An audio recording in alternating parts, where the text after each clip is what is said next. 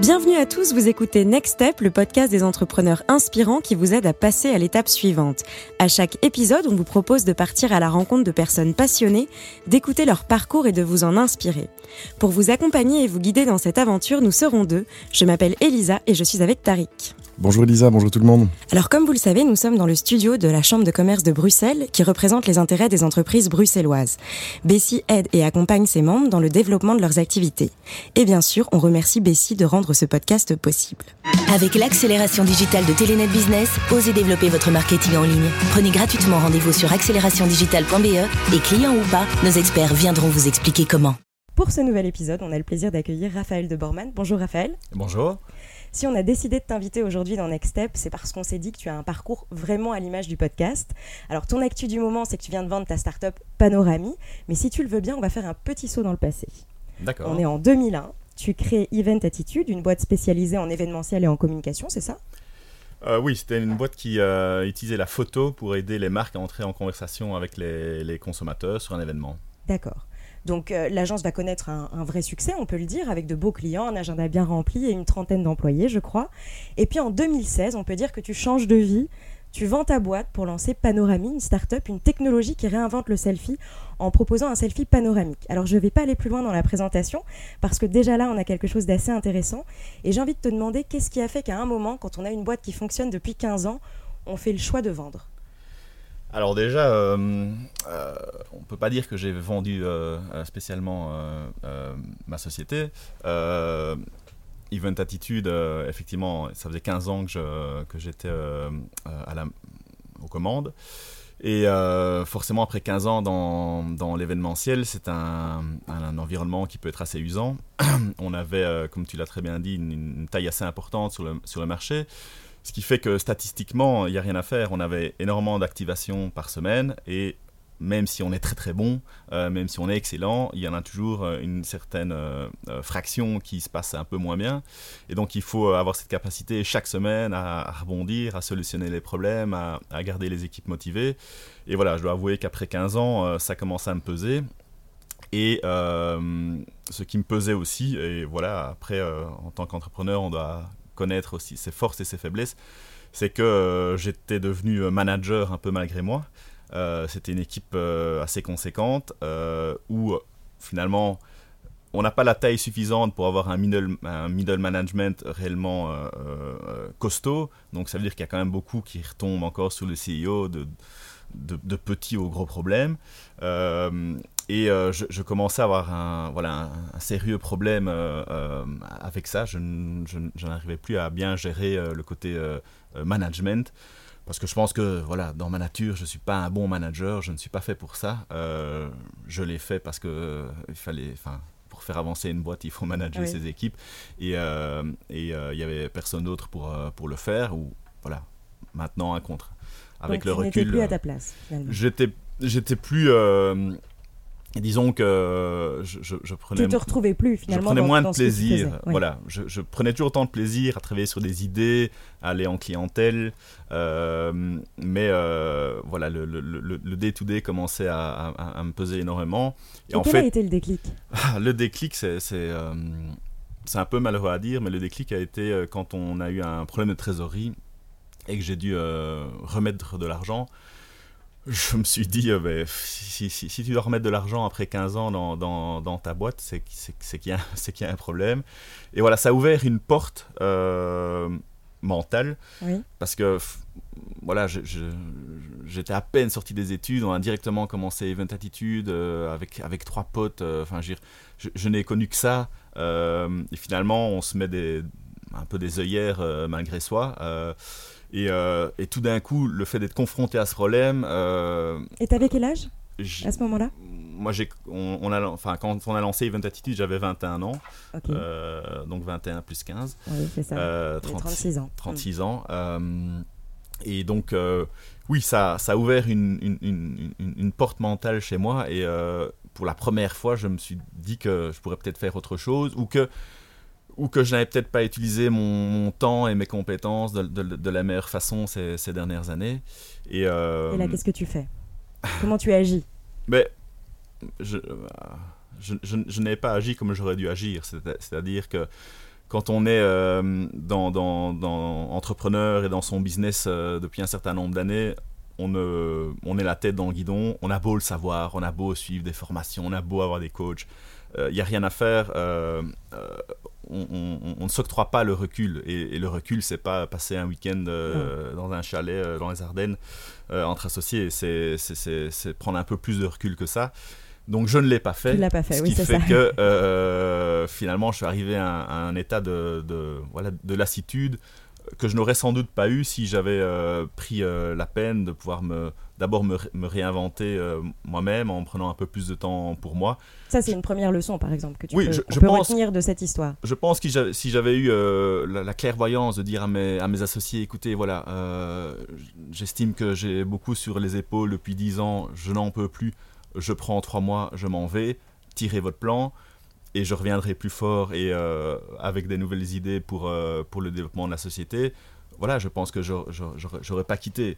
J'ai pas eu cette clairvoyance-là, donc c'est plus un un ras-le-bol euh, qui, a, qui, a, fait qu'à un moment donné, euh, j'ai pris euh, la première bonne idée que, que, que, que j'ai vue et je dis, ok, ben, comme je sais que je ne vais pas pouvoir développer cette idée au sein de d'Event Attitude, parce que je serai, je serai, toujours rattrapé par le, par le day-to-day, parce que je, parce que je, je, on le veut bien aussi.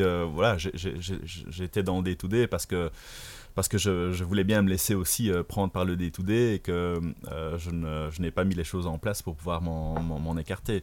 Donc effectivement, euh, on, a eu cette idée et... alors est-ce que tu peux nous parler de cette idée justement?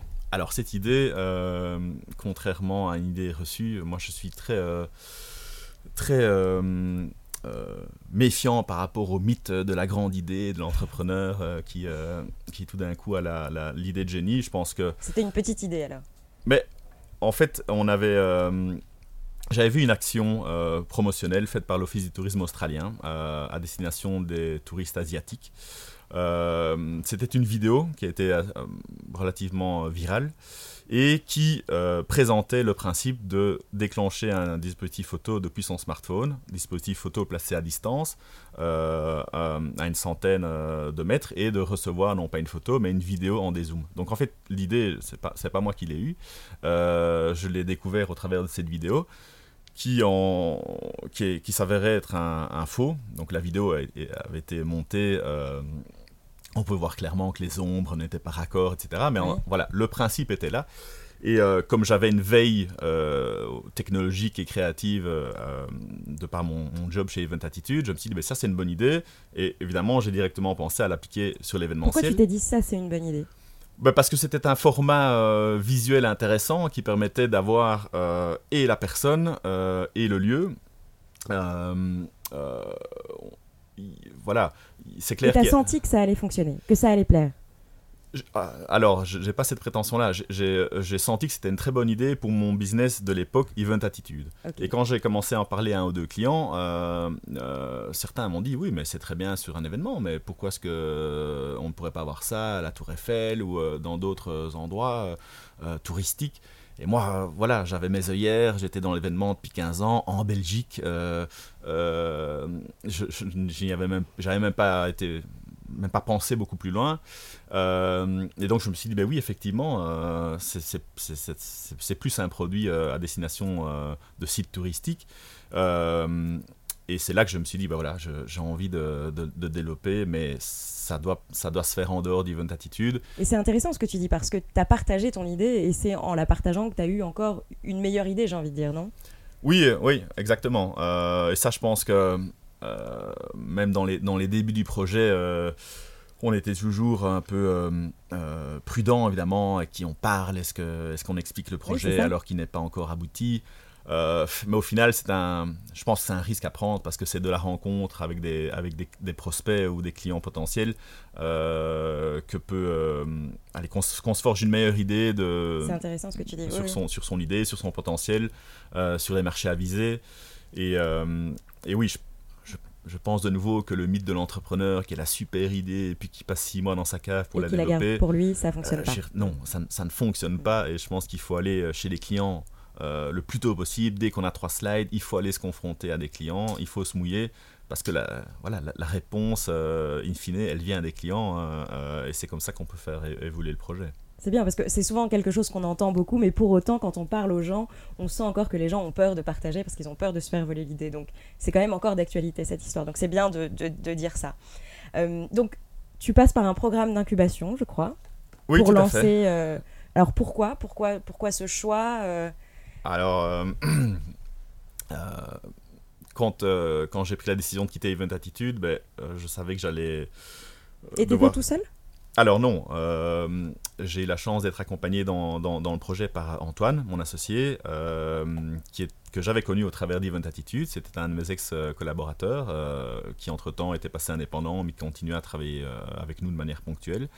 et donc c'est assez comique parce qu'Antoine et moi, on, on, avait une relation employeur-employé et puis client-fournisseur, mais très très peu d'intimité. Euh, là, ça s'est transformé. Mais ça s'est transformé. En fait, euh, ça s'est fait naturellement dans le projet. Et euh, ce qui est comique, c'est que trois ans après, c'est toujours relativement limité au, projet. Je ce n'est pas un ami et ça n'a rien de péjoratif de, le dire. On, ne se voit Il y a pas une en certaine distance. On ne se voit pas en dehors.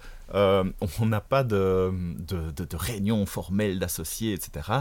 Euh, ça se passe, tout se passe de manière informelle et assez naturelle. Euh, chacun a sa zone de compétence et fait confiance à l'autre relativement facilement. Et donc, c'est une association assez naturelle et qui, qui n'a pas été réfléchie en amont et qui, qui, qui n'a pas besoin de, de structure euh, pour vivre. Donc c'est assez complètement différent d'Event Attitude où tu, tu parlais justement de trois potes avec qui. Euh, enfin voilà, donc que, comment est-ce que tu peux comparer finalement ces, ces, deux types de relations très proches, limite euh, plus que proches, et puis là plutôt distantes?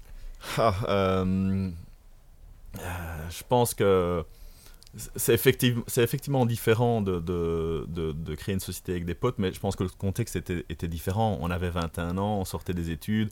Ça, voilà, ça a commencé euh, un peu sur le ton de la blague, et puis on s'y est mis sérieusement.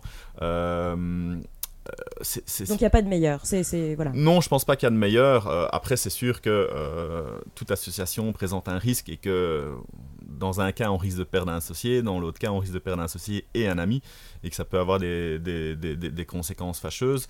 Mais euh, pour ce qui est d'Event Attitude, on s'entend toujours bien tout, tout, enfin, les, tous les quatre, malgré euh, voilà, les, forcément euh, les, les, éventuels anicroches qui ont pu arriver dans le parcours d'entrepreneur, forcément.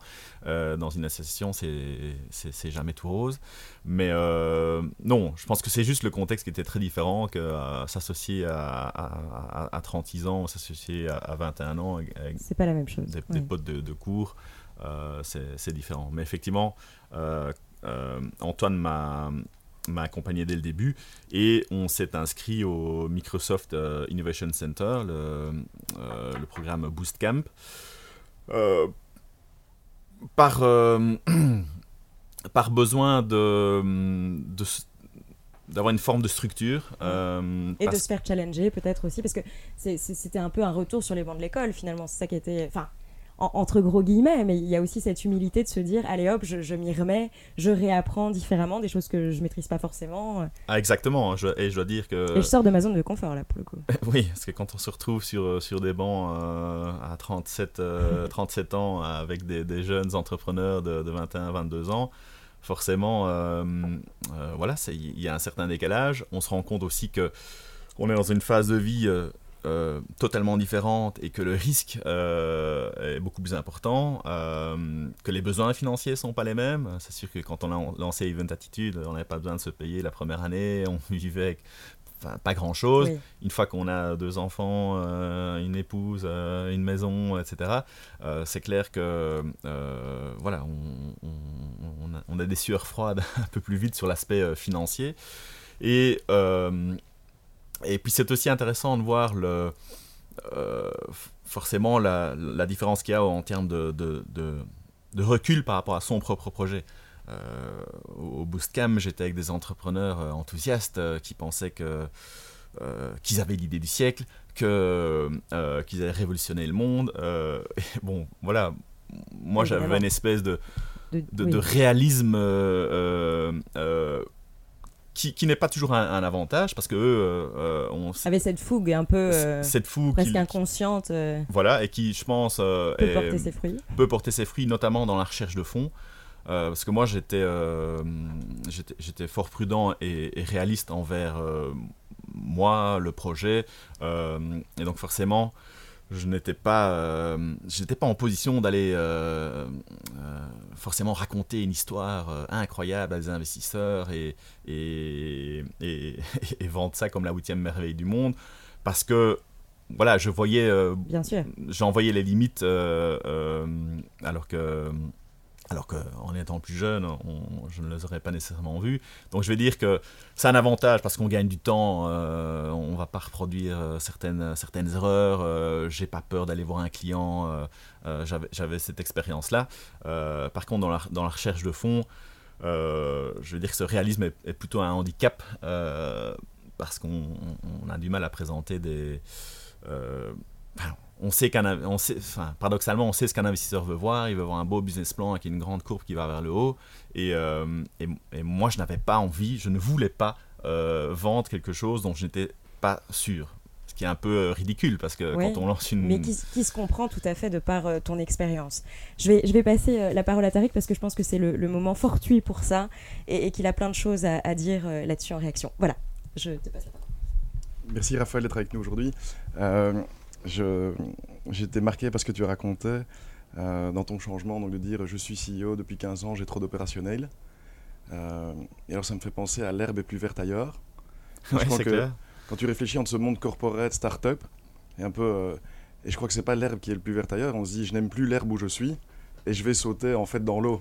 Parce que je crois que lancer une start-up, c'est le meilleur moyen de faire de l'opérationnel du matin au soir en réalité. Donc euh, est-ce que tu t'y es retrouvé finalement euh, dans, dans ce changement? Oui, tout à fait. Je, dois dire que le, mode startup et euh, la liberté euh, qu'on garde encore aujourd'hui, euh, même malgré les rachats, le fait de pouvoir travailler avec une petite équipe plutôt en mode commando, me, convient beaucoup mieux effectivement que de, devoir gérer des, plus grandes équipes, d'avoir voilà, je suis mauvais pour avoir, pour tout ce qui est structure, euh, rendez-vous hebdomadaire. Je dois vraiment, je dois vraiment me forcer à ça, faire des plannings, etc. Et euh, c'est sûr que voilà, c'est un, c'était un, un certain confort pour moi de de, de, de, de me replacer euh, dans, dans, dans, dans, un mode startup et être euh, comme ça, oui, en petit commando organisé. Très bien. Et alors, Napoléon, je crois, a dit on, peut, on ne peut ralentir que en montant, jamais dans la descente. et donc, nous, euh, Next Step, on pense qu'il y a aussi moyen de faire un pas de côté. C'est un peu comme le recul dont tu parlais tout à l'heure. Et donc, euh, à ces gens qui, euh, soit ne montraient plus assez vite dans, une structure, c'est quoi qui devrait les décider à faire un pas de côté et se lancer dans une toute autre aventure, selon toi? Mais comme tu l'as dit, je pense que c'est parfois un leurre de, penser que l'herbe est forcément plus verte dans le prix d'à côté et que on peut se réinventer. Je, je suis persuadé qu'on peut se réinventer euh, dans une structure existante. Euh, j'ai pas l'expérience de, travailler dans les, grandes entreprises, donc je ne peux pas parler euh, euh, pour l'univers plus corporate, mais c'est sûr, que dans une PME comme, comme l'était Event Attitude, on- on n'a pas fait ce pas de côté euh, forcément pour, euh, pour pouvoir se remettre en question de manière plus fondamentale. Et euh, ce qu'il y a aussi, c'est que quand on a une, PME avec une, certaine histoire, enfin je dirais des années derrière nous, ça devient un paquebot qui est relativement difficile à, à- manœuvrer. On est moins agile. Alors, alors justement, enfin, sorry, je te coupe. Euh, ce, qui est, ce intéressant, c'est qu'aujourd'hui, euh, tu, tu viens de revendre Panorami et finalement aussi de rejoindre un groupe, donc Pixolve, qui est de te réadosser, je veux dire, à un plus grand groupe. Et donc ça, c'est aussi une des grandes choses qu'on étudie dans ce podcast, qui est de dire, bah, il y a des allées et des retours. Et donc c'est dire, bah, finalement, tu as fait une expérience startup et te voilà de retour euh, en travaillant avec un, plus gros groupe. Et, ce moi, ce que je pense, c'est est-ce qu'on n'est pas finalement une meilleure version de soi-même, tu vois, quand on revient dans, un groupe euh, euh, plus grand, quoi. Euh, c'est clair. Bon, ici, dans notre cas, euh, le fait qu'on rejoigne un, grand groupe tient principalement du fait qu'on s'est dirigé au fur et à mesure du développement de Panorami vers un secteur bien spécifique qui, est celui des parcs à thème et des attractions. Euh, et que c'est un marché qui est relativement canassé. Pourquoi Parce que c'est un marché qui fonctionne euh, au niveau de la photo souvenir sur base de concessions? Donc un, parc va octroyer une concession photo à un fournisseur euh, pendant 3 à 5 ans. Et donc nous, on, savait que c'était un, bon marché pour nous parce que c'est un, secteur où le, besoin d'innovation est criant. Gens en ont marre de, ces photos imprimées ou de ces photos euh, prises sur les roller coasters qui sont de mauvaise qualité. Euh, euh, c'est aussi un, marché qui a eu, un secteur qui a eu du mal à, s'adapter à l'évolution du digital. pourquoi? Parce que la majorité des revenus provient encore de la vente de photos papier. donc on savait que c'était un, secteur pour nous, mais que pour y arriver tout seul, c'était quasi impossible parce que ce marché est verrouillé par principalement trois gros acteurs globaux. Et donc Pixolve, euh, pour nous, c'était la solution d'avoir accès à un portefeuille euh, de clients. Et là où le partenariat a, fonctionné, et ce qui fait qu'on euh, on a été plus loin et qu'on on, a procédé à cette, vente, c'est que Pixel voyait en nous exactement ce qu'on voulait être et, nous, nous utiliser dans nos forces. C'est-à-dire, euh, il voulait garder la structure euh, en Belgique. Il voulait garder en fait ce côté start-up, euh, surtout pas nous noyer dans, dans le dans, dans le day-to-day du, du, business pour qu'on garde cette capacité créative et, et, d'innovation. Donc finalement, c'est une c'est une start-up à coller, à un grand groupe. Et, donc c'est pas une forme dans le jargon on dit aqua hire où on acquiert les talents. C'est un peu finalement c'est acquérir un pôle créatif quoi. Voilà, je, pense qu'ils ce qui est important pour eux, euh, enfin ce qu'ils ont compris euh, et ce qui nous a décidé euh, à aller, plus loin avec eux, c'est que ils veulent ils veulent garder cette structure à part pour conserver cette capacité d'innovation et cette agilité et moi, je ne leur ai pas caché dès le début. Enfin, voilà, ils, ont pu voir mon profil directement.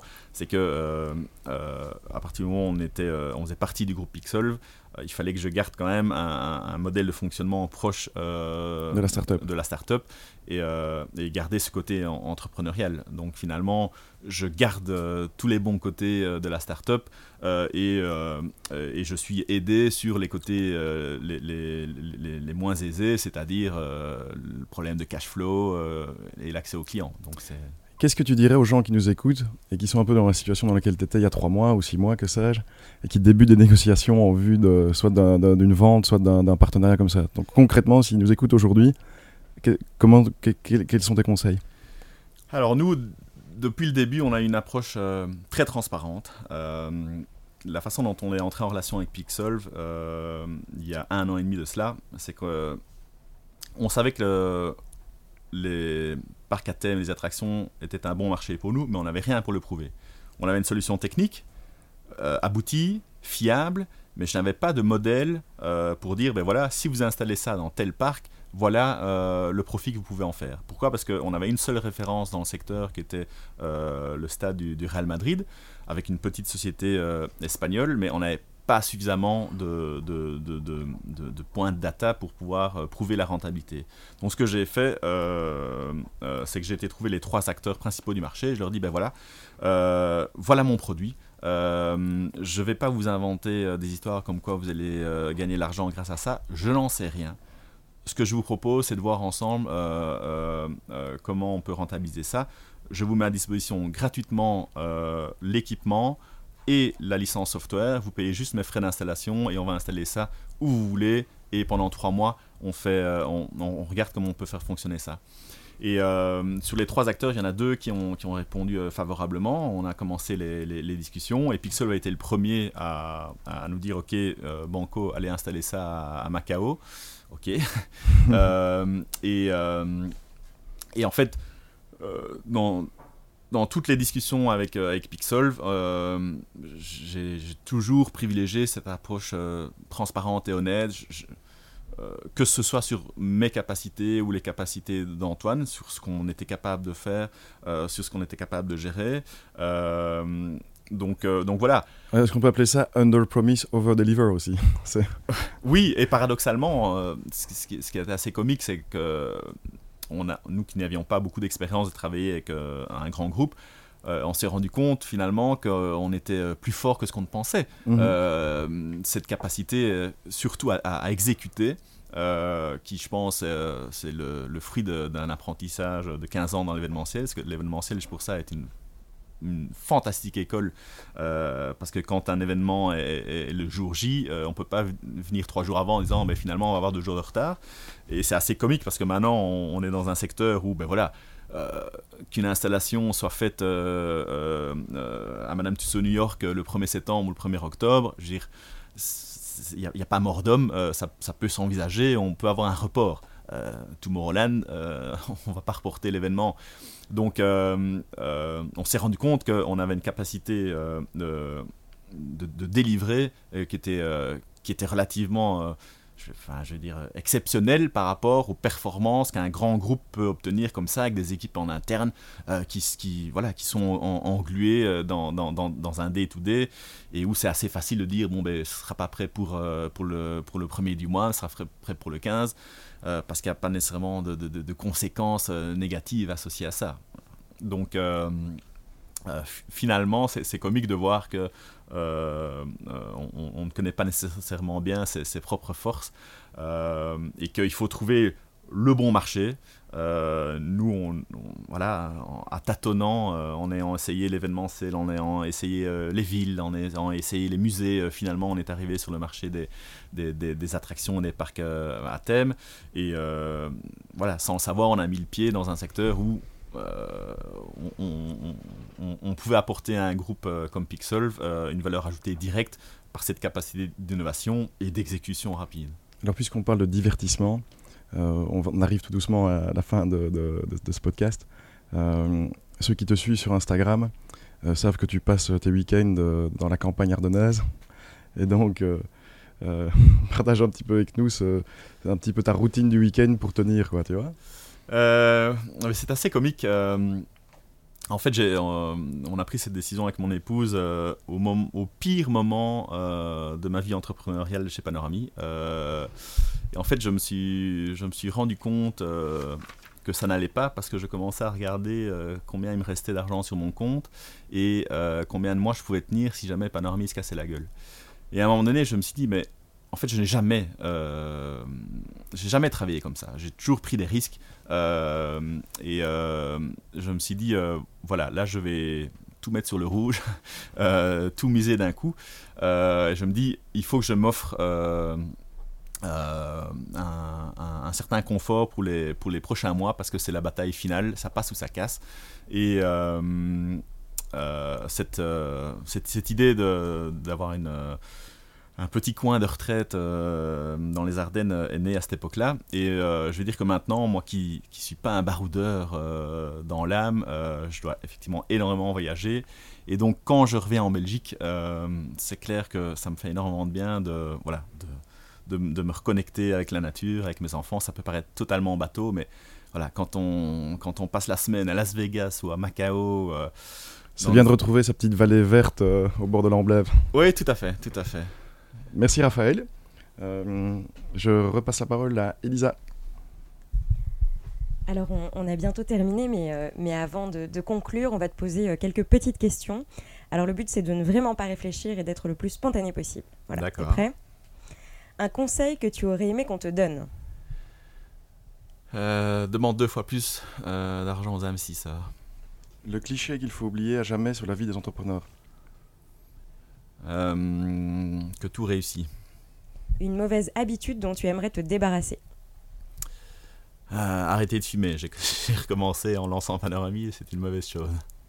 Un livre que tu aurais rêvé d'écrire euh, Je rêverais de pouvoir récupérer du temps pour écrire tout court. Ben voilà, c'est la fin de ce podcast. Merci pour votre écoute, on espère vous avoir inspiré. Merci Raphaël, merci Tariq. N'hésitez pas à commenter et à nous donner votre avis. On se retrouve très vite pour un prochain épisode. À bientôt. Merci à bientôt.